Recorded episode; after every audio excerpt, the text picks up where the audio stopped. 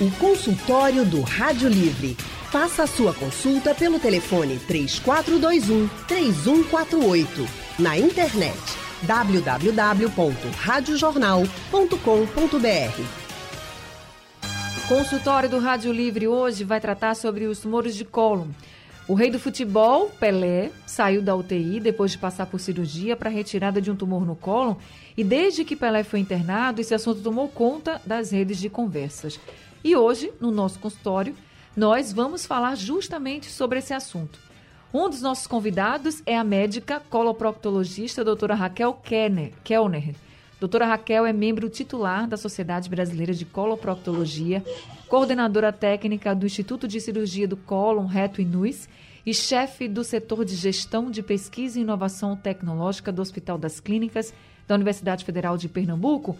Boa tarde, doutora Raquel. Seja muito bem-vinda ao consultório do Rádio Livre. Boa tarde, Anne. Boa tarde a todos os ouvintes. É um prazer estar aqui esclarecendo um assunto tão relevante. Muito obrigada, viu? A gente fica muito feliz em tê-la com a gente no nosso consultório. E o nosso outro convidado do consultório de hoje é o médico oncologista Dr. Eduardo Inojosa. Dr. Eduardo é especialista em cancerologia clínica pela Sociedade Brasileira de Cancerologia. Também está aqui com a gente hoje no consultório. Doutor Eduardo, muito obrigada. Boa tarde para o senhor e seja muito bem-vindo aqui ao consultório do Rádio Livre. Eu que agradeço a oportunidade então, vamos é, debater aqui, tentar passar para a população aquilo que é de mais importante no diagnóstico precoce, no tratamento, naquilo que a gente pode ajudar para diminuir a incidência dessa doença, dessa doença que vem crescendo tanto nos últimos anos. Inclusive, o INCA, o Instituto Nacional do Câncer, divulgou que de 2020 até 2022 há uma estimativa de que mais de 20.540 casos de câncer de colo e reto sejam diagnosticados. O doutor Eduardo, por que tantos casos são esperados desse tipo de câncer? É, quando a gente fala de câncer, ah, de, de uma forma geral, a gente está falando de uma doença que ela tem vários fatores que levam ao surgimento delas. Um primeiro delas é o envelhecimento da população. É, a gente sabe que com o passar do tempo, né, com o passar dos anos, há uma chance maior desse, desse, dessa pessoa vir a desenvolver o câncer. Além disso, a gente tem aumentado a, o sedentarismo, né, a alimentação, cada dia mais uma alimentação industrializada, cada dia menos atividade física. Então, eu cito é, o tabagismo, o etilismo também é, são fatores importantes. Então, é uma combinação de fatores que tem levado a esse acréscimo aí, da, da infelizmente, do câncer é, nos últimos anos. Ô, doutora Raquel, é verdade que esse tipo de câncer ele atinge mais homens do que mulheres? É, boa tarde, Eduardo. Eu não tinha me cumprimentado antes. É, é assim, é uma no câncer coloretal existe uma leve tendência ao sexo masculino, mas é quase praticamente igual hoje entre os dois, entre homens e mulheres é praticamente igual. A questão é mais da idade. Existem vários fatores, como o Eduardo falou aí, a idade, principalmente a partir de 50 anos, embora cada vez mais, principalmente na, nos afrodescendentes, e principalmente nos Estados Unidos, tem, vem sendo percebido uma, um número, uma incidência aumentada de casos em pacientes mais jovens. Né, tanto que algumas sociedades é, americanas já estão começando a indicar o início do rastreamento a partir dos 45 anos. A gente aqui ainda é, obedece o rastreamento a partir dos 50 anos de idade. Esse exame de rotina que a senhora coloca, qual é e se existe de fato uma procura por homens e por mulheres também? Na realidade, existem vários exames de rastreamento, uma categoria que a gente diz que é não invasiva, é, são os exames de teste de sangue oculto nas fezes, mas é, precisamente hoje a gente tem um teste que a gente chama de teste imunoquímico, que é capaz de detectar a hemoglobina humana nas fezes, e aí é, existe uma, uma, vamos dizer assim, uma limitação desse tipo de exame, ele não é capaz de, é, já muito precocemente, com pólipos, porque o câncer de intestino, o câncer coloretal, ele vem a partir de lesões que a gente chama de pólipos no intestino. Então, quando a gente é capaz de detectar precocemente esses pólipos e retirá-los através de colonoscopia, a gente está é, diminuindo a incidência do câncer, né? Porque a gente consegue realmente causar um impacto é, no tratamento, quer dizer, na prevenção do câncer, que ele não chega nem a, a, a surgir por conta desse, dessa retirada desses pólipos. O grande problema dos testes de sangue oculto é que eles são capazes apenas de detectar pólipos, sangramento, aliás, em pólipos grandes, em torno de 42% dos pacientes, porque os pólipos muito pequenos não tendem a sangrar. Então, o exame importante para o rastreamento do câncer coloretal é a colonoscopia, que tem como desvantagem ser um exame invasivo, que exige um profissional habilitado para realizar o exame. O paciente muitas vezes tem que fazer um, quer dizer, tem que fazer um preparo no intestino para realizar esse exame. E é um exame que a gente, assim, apesar de ter um risco muitíssimo baixo, né, é um exame invasivo e então determinados pacientes, como idosos, pacientes renais crônicos ou pacientes com doenças crônicas, podem precisar ser internados para realizar o preparo desse tipo de exame. Doutor Eduardo, a doutora Raquel aqui falou dessa questão do sangramento, mas existe outro sinal que possa alertar para esse tipo de câncer? Existem sim, existem vários sintomas.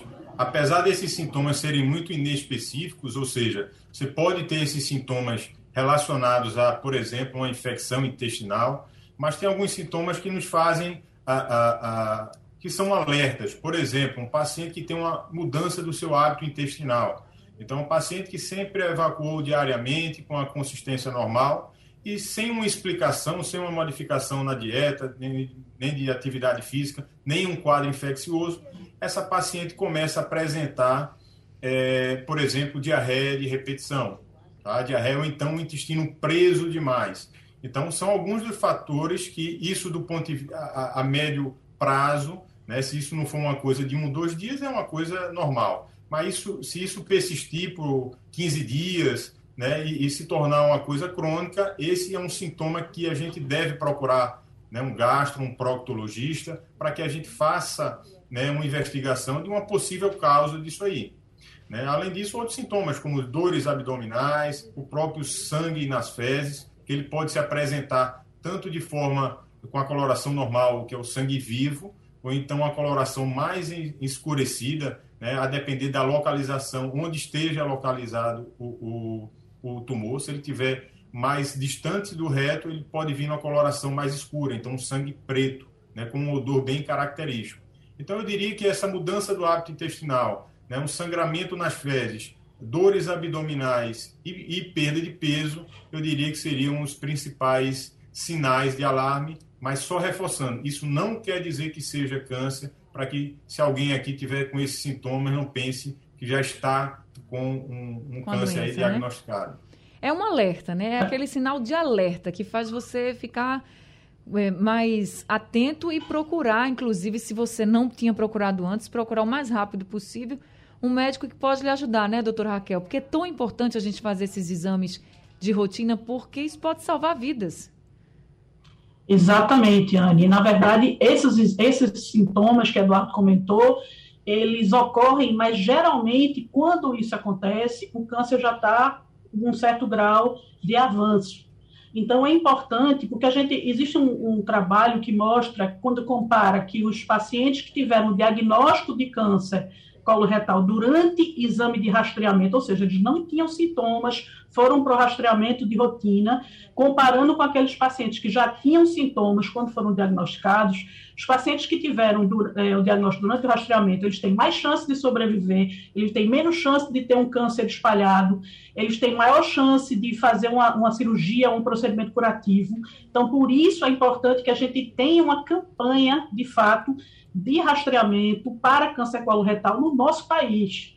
Né? Porque nós temos aí, estamos em algumas regiões no segundo lugar, na região do Sudeste e Centro-Oeste, no Sul, terceiro lugar, aqui no Norte e Nordeste, em torno de quarto lugar, entre os cânceres mais frequentes das, das regiões. Então, a gente precisa sim fazer fortemente uma campanha para rastreamento desse tipo de câncer. Nós estamos em quarto lugar no Nordeste, é isso? É, Norte e Nordeste, nas reuniões. Norte e Nordeste estão em quarto lugar. Quarto lugar, eu digo assim, entre os cânceres mais frequentes. Certo. Né? Isso, isso em números significa quanto, doutora Raquel? Não, esse número, eu não sei exatamente em números é, absolutos, né? A gente, você falou aí 20 mil do triênio. Isso. A gente tem uma incidência de nove casos para cada 100 mil pacientes no Brasil. Certo. É, é muita gente, né? E, e é uma coisa que a gente pode evitar. A gente sempre fala muito aqui no consultório que hoje a medicina é muito mais preventiva e está lutando muito mais por essa medicina preventiva. Então, que a gente não vá ao médico apenas quando a gente tem um sintoma, que a gente faça esses exames de rastreio, que é muito importante. Se você diagnostica, algo que é grave no início, você tem muito mais chances de ter sucesso no seu tratamento. Então é muito importante que as pessoas façam esse rastreio. Mas aí o Rogério, ele, o Roberto, desculpa, ele mandou uma mensagem aqui para a gente, logo no iníciozinho aqui do Rádio Livre, falando que concorda que nós devemos procurar o médico sempre. Mas aí ele diz assim: o problema é chegar até ele.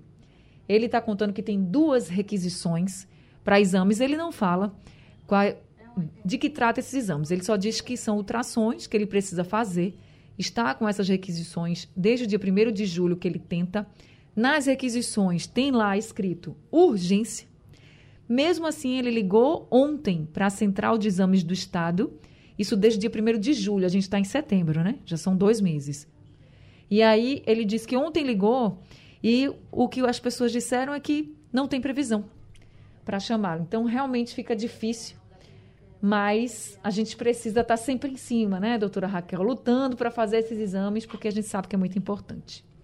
Pois é, Anne, a gente tem uma, um levantamento do INCA é, bem interessante, onde ele coloca o tempo de espera médio dos pacientes para desde o primeiro do diagnóstico da doença, do câncer, até o primeiro tratamento, né? Então não é não é insignificante, pelo contrário, é bastante grande, eu acho que é mais de 30% dos pacientes que têm mais de 60 dias entre o primeiro, o diagnóstico e o primeiro tratamento. Então, assim, isso é um problema do acesso ao sistema de saúde, né? A gente precisa melhorar o acesso, e isso piorou mais ainda com a questão da pandemia, né? Isso piorou mundialmente, globalmente, com a questão da pandemia. Houve uma redução enorme é, dos, dos pacientes que precisam de fazer o rastreamento e, e que precisam procurar os serviços de saúde. Então, a gente precisa também fazer uma campanha para racionalizar também as solicitações dos exames de rastreamento e identificar qual é o exame possível de ser feito para a nossa população, porque certamente nós não temos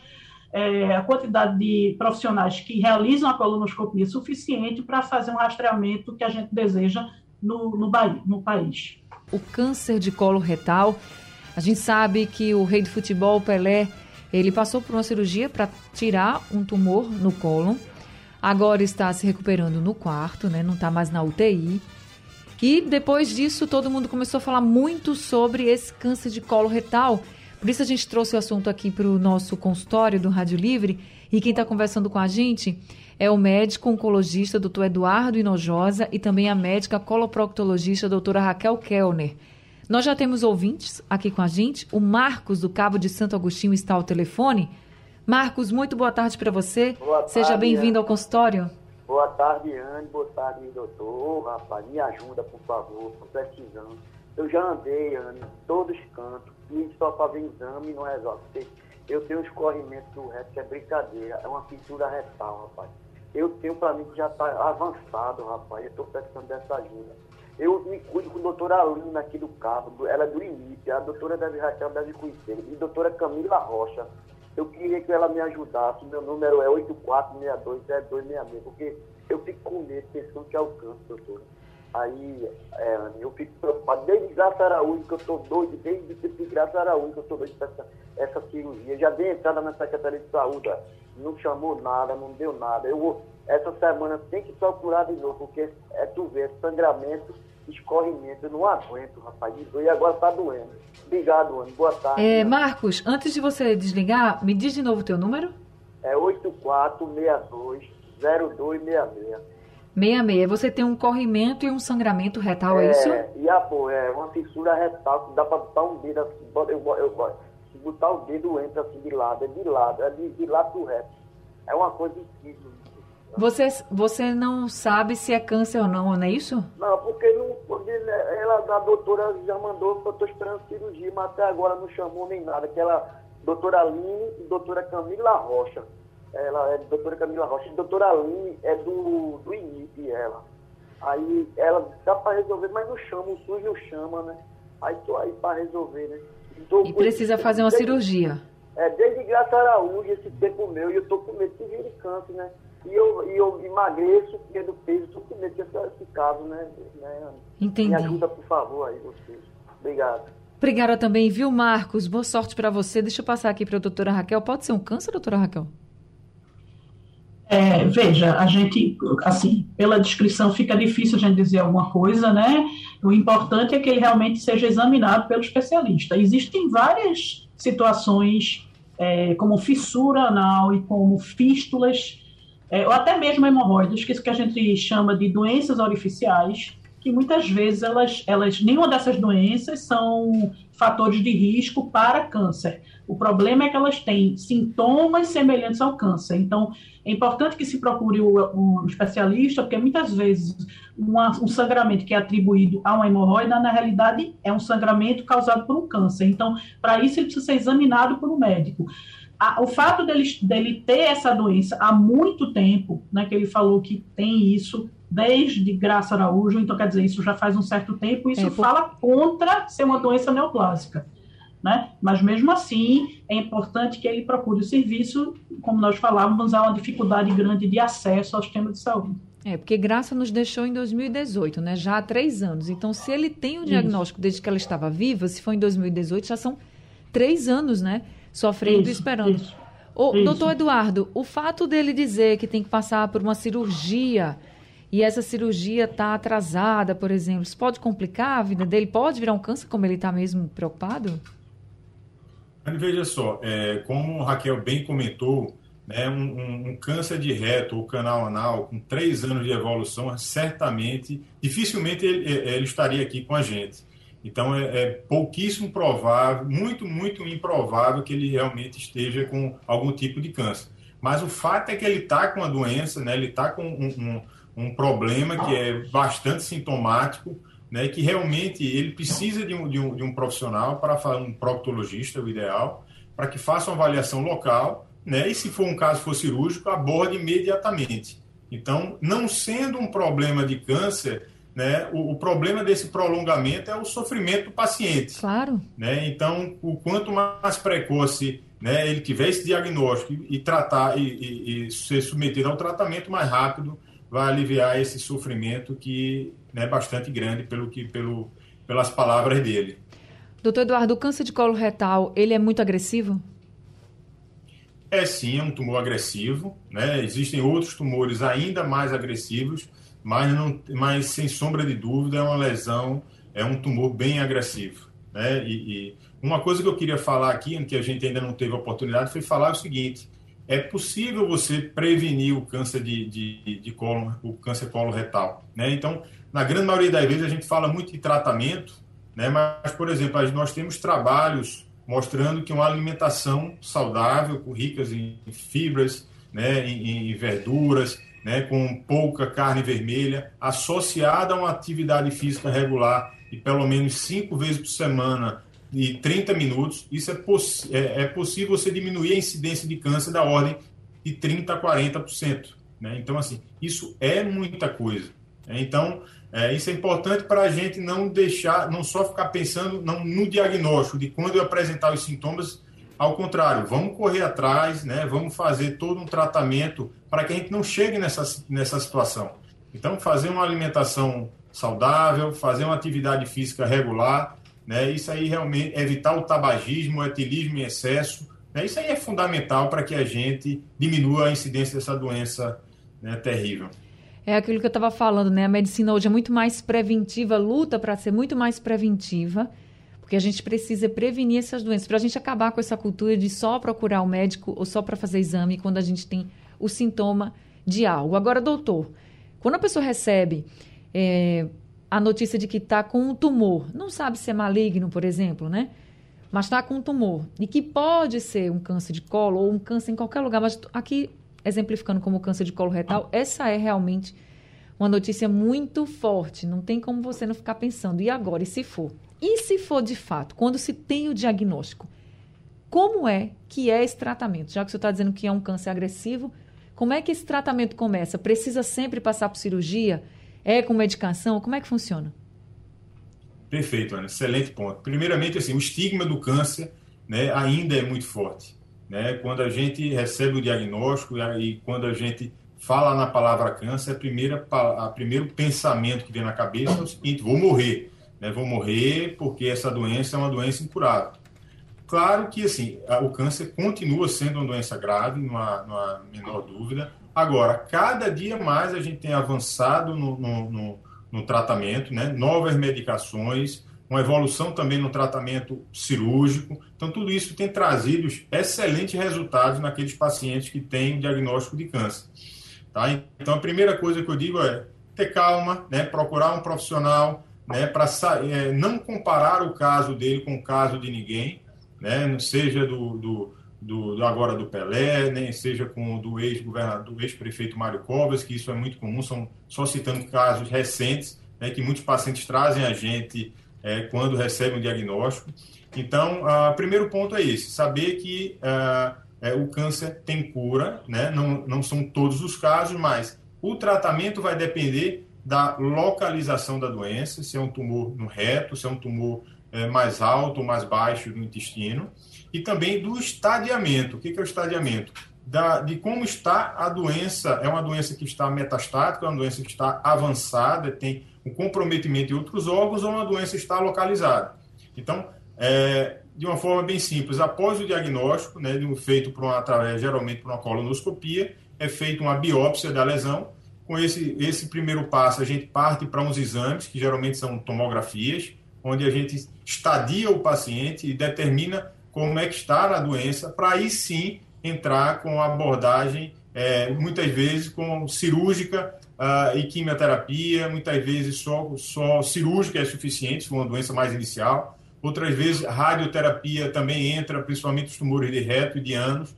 Então, o tratamento é muito é, é o que a gente chama de personalizado, né? depende de cada paciente, não existe uma, uma um tratamento padrão para todo mundo. Então, cada dia mais a gente vai avançando nisso, na personalização do tratamento, né? E, e o que é fundamental para que a gente consiga aí ter o resultado positivo. Num tratamento que pode ser feito com a medicação oral, por exemplo, essa medicação ela vai acompanhar esse paciente durante muito tempo ou pela vida toda? Tá. Existem, quando a gente fala medicações oral para câncer coloretal, é, a gente está falando de uma quimioterapia oral, uma fluoroperimidina, chamada capecitabina, que é uma das ferramentas que a gente pode utilizar. Então a gente tem dois cenários. Uma coisa é quando a gente, quando o paciente está com uma doença extremamente avançada, que você vai fazer um tratamento para controle da doença, onde muitas vezes a cura não vai ser possível. E aí você pode sim usar uma dessas medicações, como você falou, a medicação oral, por um tempo prolongado. Outras vezes você opera o paciente e você vai fazer um tratamento complementar. É um tratamento com quimioterapia por um período determinado para diminuir a chance da doença voltar. Então são esses dois cenários e vai o tempo de tratamento vai depender do estágio da doença. E a gente está conversando com o doutor Eduardo Inojosa, ele que é médico oncologista, e também com a doutora Raquel Kellner, ela que é médica coloproctologista. A gente recebeu um áudio do nosso ouvinte, o Sérgio de Pau Amarelo. Vamos ouvir. Boa tarde, Diane. Boa tarde a todos que fazem o jornal. Meu nome é Sérgio, aqui de Pau Amarelo, Paulista, Pernambuco. Estou aqui atento olhando o jornal. Queria saber de vocês aí, uma consulta com esse médico aí, para saber se a bosta preta, se, se é sangue isso, se procede de ser sangue. Eu queria saber se é isso aí, isso aí do, do, do doutor aí, eu queria saber isso. Agradeço muito, obrigado. Tá, boa tarde, tchau. Boa tarde, Sérgio. Obrigada, viu, pela sua participação com a gente. Doutor Eduardo, ele perguntou para o senhor. O que é que o senhor pode dizer? Sérgio, é, pode ser sim, tá? Mas não necessariamente todas as fezes pretas são necessariamente é, é, sangramento. Então, alguns alimentos podem levar ao enegrecimento das fezes. Então, o que, que a gente recomenda? Procura um profissional, procura o posto de saúde mais próximo, né? conversa com um clínico inicialmente para fazer uma investigação, para que a gente possa descobrir o que realmente está acontecendo com você, para ver se isso realmente, para ver se isso realmente é um sangramento ou se isso está mais relacionado com a tua alimentação. Tá certo. Agora a gente tem o áudio do José. Vamos ouvir. Boa tarde, Rádio Jornal. Que é José aqui de São Caetano. Boa tarde, doutores. Eu estou escutando esse programa aí e eu, eu, eu fiz esse exame com colonoscopia. Tava com problema. Aí o médico pediu para eu fazer esse exame, mas só que graças a Deus não deu nada, né? Deu tudo normal. Aí eu conversando com o médico, ele disse que esse exame tem a garantia de 10 anos, a, o valor dele, né? Esse exame. De 10 anos. Aí eu queria saber se é, se é certo mesmo. E ele tem valor. É, valor até 10 anos. Por favor, uma boa tarde. Boa tarde, seu José. Obrigada, viu, pela sua participação aqui com a gente. Então, doutora Raquel, a validade de uma colonoscopia é de 10 anos? Pergunta super importante e interessante. Quando a gente vai fazer programar rastreamento da população, a gente divide a população na população de risco médio, ou seja, aquela população que tem um risco igual para todos. A população de risco alto e a população de risco muito alto. Para a população de risco médio, o tempo, se o exame foi normal e não há nenhum fator de risco, ou seja, aquele paciente é um paciente de risco médio, o exame da colonoscopia pode ser feito a cada 10 anos. Por que, que é a cada 10 anos?